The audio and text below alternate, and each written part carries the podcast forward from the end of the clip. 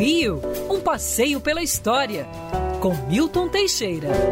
Bom dia, Mário. Bom dia, ouvintes. Tenham todos uma ótima semana.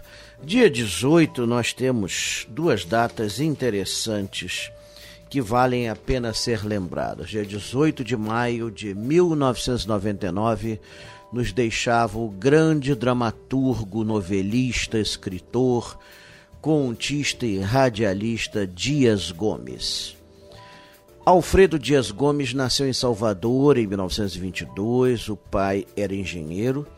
Aos 15 anos mudou-se para o Rio de Janeiro, fez faculdade de Direito, mas abandonou. Dias Gomes escrevia peças desde os 15 anos e Procópio Ferreira viu uma dessas peças, ficou encantado e resolveu encenar e é muito interessante, né, que a peça tinha um conteúdo assim social muito forte, era a época do Estado Novo, época da ditadura Vargas, e graças à presença de Procópio Ferreira, a peça foi liberada. Dias Gomes produziu algumas outras peças para Procópio. Depois disso, ele foi trabalhar na Rádio Nacional. Na Rádio Nacional, ele verteu mais de 500 textos estrangeiros para telenovelas tornando-se um dos maiores literatos da rádio. Trabalhou incessantemente até 1964, quando, com a ditadura, suas peças foram censuradas e ele acabou sendo demitido. Dias Gomes escreveu nos anos 50 o roteiro mais famoso da história do Brasil, Pagador de Promessas, que virou peça de teatro e depois filme, que chegou a ganhar a Palma de Ouro em Cannes e foi nosso concorrente ao Oscar, perdendo por pouco. Depois de trabalhar na Rádio Nacional, Dias entra para uma emissora nova, uma tal de Rede Globo, onde vai ficar até o fim da vida. E na Rede Globo ele fez de tudo. O primeiro grande sucesso dele ali foi a novela Bandeira 2 com Marília Pera e lançando um garoto chamado José Wilker. Depois, Dias Gomes fez O Espigão, onde fazia críticas à arquitetura moderna. E Posteriormente, seu maior sucesso como telenovela, a primeira telenovela a cores, O Bem Amado.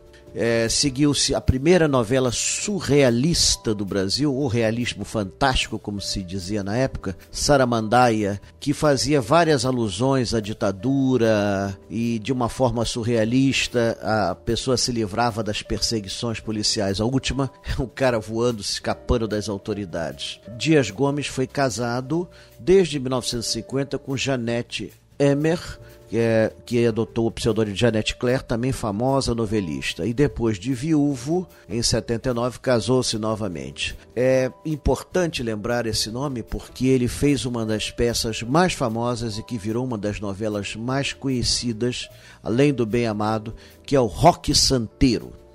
O Roque Santeiro retratava a vida originalmente era um soldado brasileiro que voltava da guerra, mas a censura foi em cima, teve que mudar para um santeiro que enfrentava bandidos. A primeira versão foi censurada, a segunda foi um sucesso incrível. Bom, outra data interessante da, do dia 18 é quase que anedótica. No dia 18 de maio de 1961, o então presidente Jânio Quadros é, fez uma lei proibindo a rinha de galos no Brasil.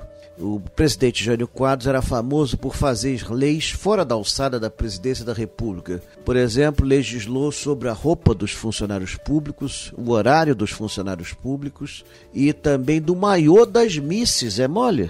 Então você tem dia 18 de maio de 1961 foram proibidas as rinhas de galo. Na época muita gente estranhou. Hoje os defensores dos animais defendem essa ideia. Então, portanto, você tem essas duas efemérides interessantes para o dia 18. Quer ouvir essa coluna novamente? É só procurar nas plataformas de streaming de áudio. Conheça mais dos podcasts da Band News FM Rio.